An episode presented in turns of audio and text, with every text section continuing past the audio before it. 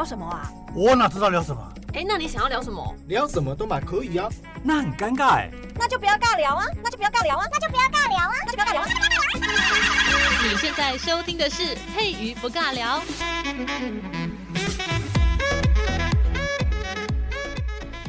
Hello，这里是佩瑜不尬聊，我是佩瑜。今天在节目当中要来聊一些比较高级的人类，高级、高贵、很娇贵的一批人。这一批人是谁呢？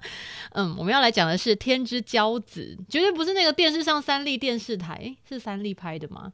好像有之前本来拍的是天之骄子，骄是香蕉的骄，是讲蕉农的故事哦，进京郊的这些伙伴们，好，这个青农。然后后来好像拍的还不错，然后就有演那个续集。叫天之娇女，娇就是妖娇美脸那种娇，娇艳的娇。那我们今天要讲的天之骄子呢，就是正常版本的，不是有谐音梗的那一种。天之骄子的那个骄就是骄傲的骄。那我们常常把很幸运的人。就是感觉他真的是人品太好，然后说人品差，然后抽签就抽不太到。这个人品就是好到不行，然后非常的幸运，只要有什么样的活动呢，他都会莫名的就会被拱上去，然后可以参加，然后可以拿大奖，或者是签乐透，然后每次都会签中，然后这个大奖小奖不断，然后。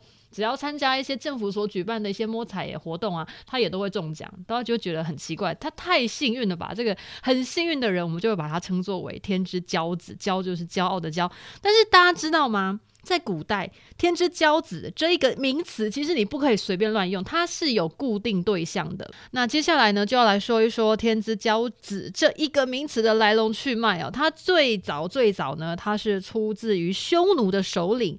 这一个首领叫什么名字呢？有够难念的，也来讲一下，大家好好的听一下哈。叫做葫芦孤单于。狐是哪一个狐呢？就是狐狸的狐，鹿就是那个小鹿斑比的鹿哦。狐鹿姑。姑就是姑姑的姑哈，就是我的我的姑姑，我的大姨妈，姑姑那个姑对，好，就是那个姑字。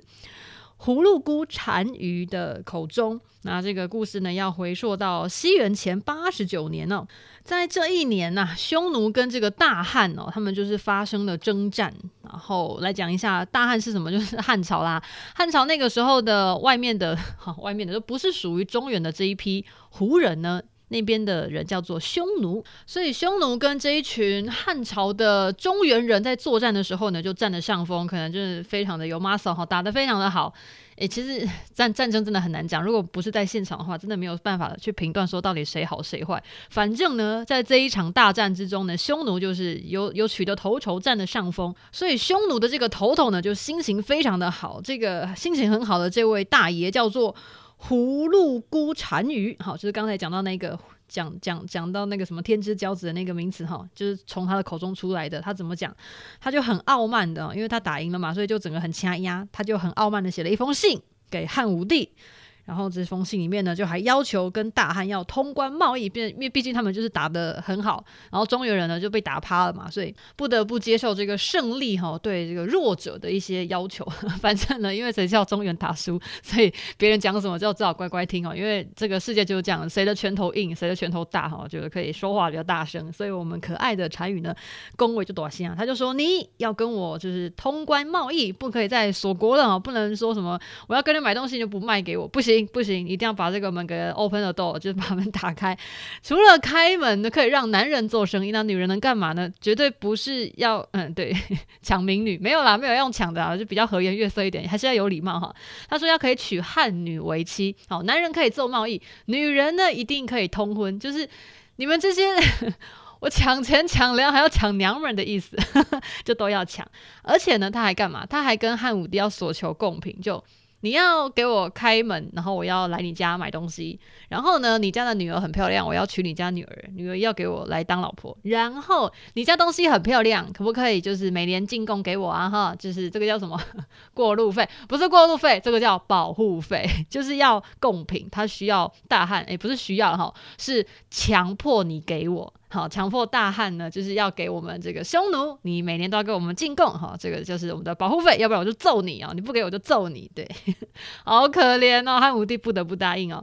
在这一封信当中啊，一开头单于哈他就讲讲了一句话，就是超级自傲的话，我来念一下，这个大家一定听得懂。他说：“南有大汉，北有强胡，胡者天之骄子也，不为小礼以自烦。”嗯，好，有没有听到最后一句？就是整个血压升高，就整个压开。他说：“不为小礼以自烦。”这句话是什么意思呢？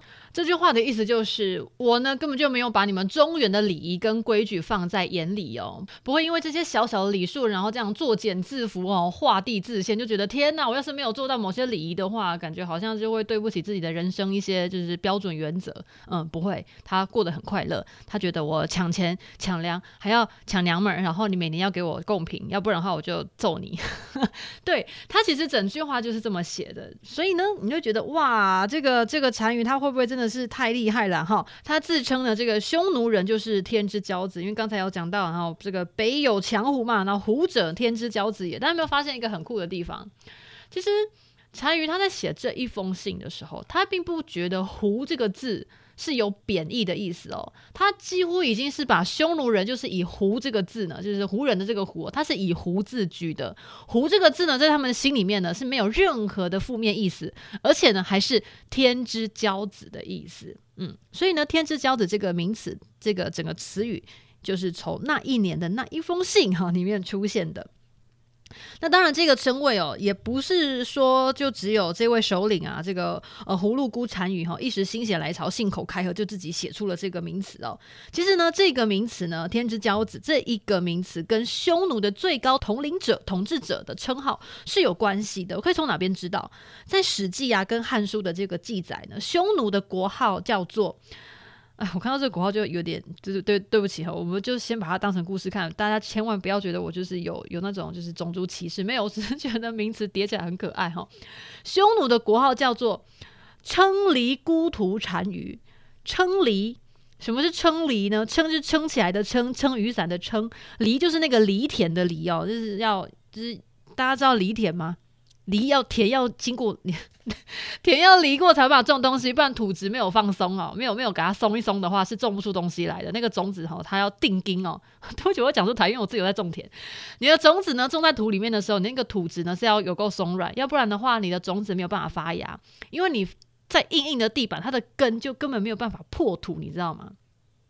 它就被压死了，它那个根呢要往下长，根本长不下去，所以呢土要经过翻一翻，就是要把它翻松了之后呢，然后才有办法种东西。好，翻一翻的这个动作叫什么？叫做犁，就是你要犁田，你要有一只牛，然后现在现在没有牛了，然后现在不会用牛犁田，就是你要牵着一只牛，然后牛的身上呢要绑那个犁田的那种金属的用具，那种滚轮，然后就是牵着牛，然后去犁田。OK，好，对不起，我们再拉回来，好。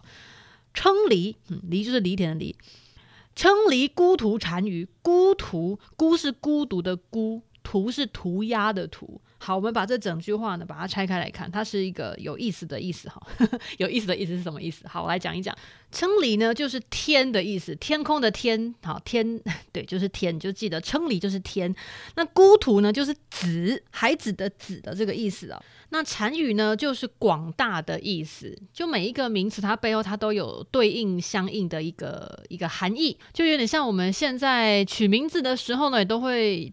把那个名字它赋予一些意义，譬如说有些女性啊、女生啊，她的名字有这个玉呀，呃，这个温温润如玉的那个玉，或者是兰花的兰啊，小英总统的那个英啊，还是吕秀莲这个秀啊，有这个这样子的一个名称，然后来表示我们这个妇女哈，我们 女生那种独特的美，就会用一些名词，然后也不是名词啦，一些漂亮的文字去去变成她的名字。我要怎么讲？嗯，我今天录的好不顺哦，可是我不想重录，好，再拉回来。所以呢，称离天的意思。孤图子的意思，那单于是广大的意思，所以整个把它统合起来，就是中原的皇帝自称天之子嘛。那匈奴最高的首领也自称我是称离孤图单于，就是广大的天之子。那既然他都已经自称为是天之子了，而且在匈奴里面本来就有这样的一个说法，所以呢，我们的胡好难念哦。葫芦姑哈，葫芦姑单于呢，才把匈奴这个民族把它称作为天之骄子，然后写在信里面跟那个汉武帝呛虾。所以从此之后呢，中文就有用天之骄子呢这一个名词去泛指，只要强盛的这个边地的少数民族或者是他的首领，都可以把它简称为天骄。没有之子的哈，他就是天骄。那一直到二十世纪的上半叶啊，就是从来没有把这个名称呢用来指称。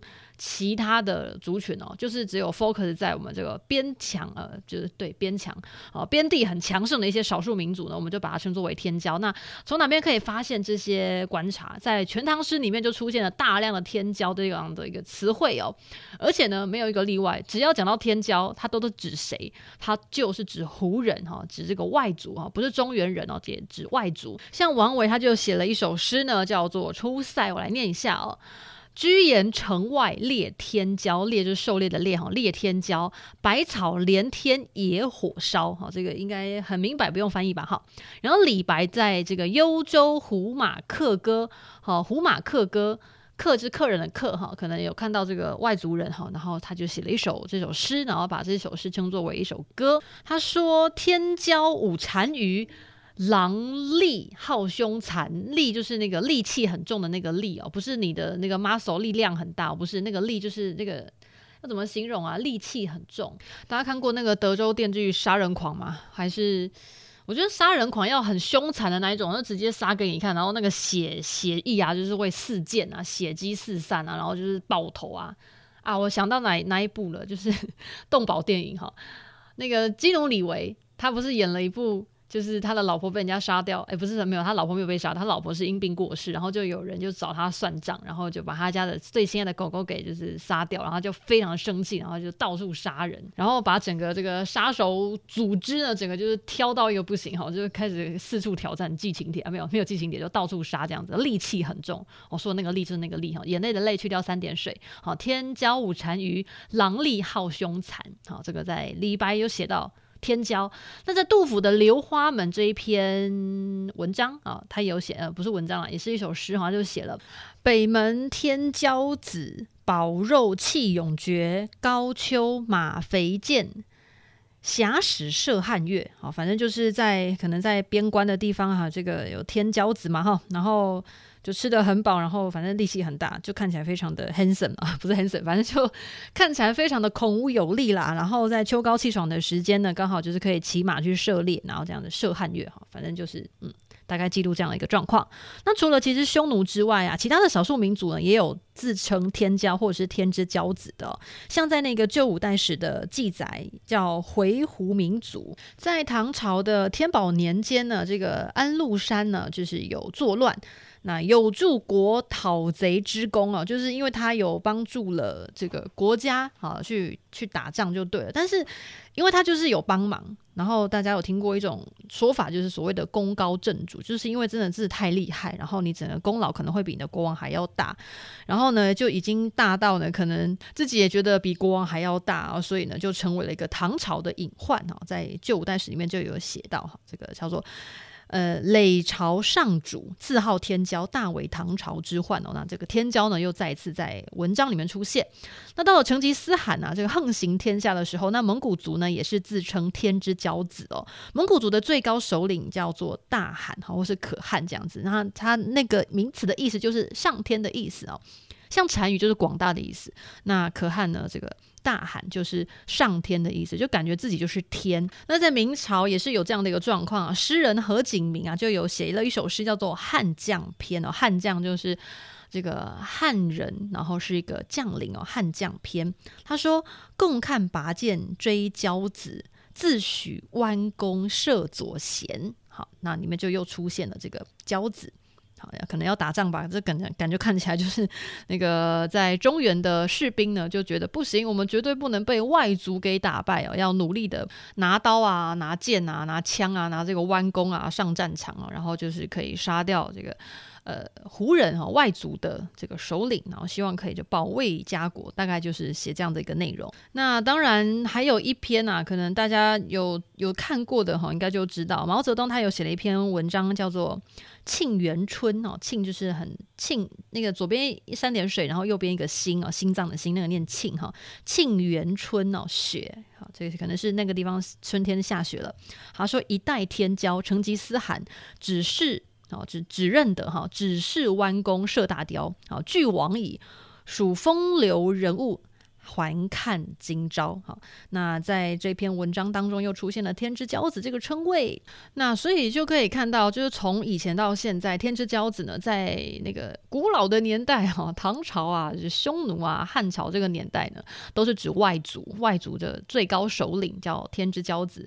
那现在呢，我们讲天之骄子这个已经失去了以前的那个意思了，没有那种专门指称首领的意思，就是可能受到上天所眷顾的人，我们可能才会叫他天之骄子。那不会说你是做王，你就是天之骄子。哦，没有没有，可能就直接叫你是王啊，不会说你是天之骄子，是上天的宠儿，我们才叫天之骄子。OK，好，那我们今天就先录到这边，拜喽。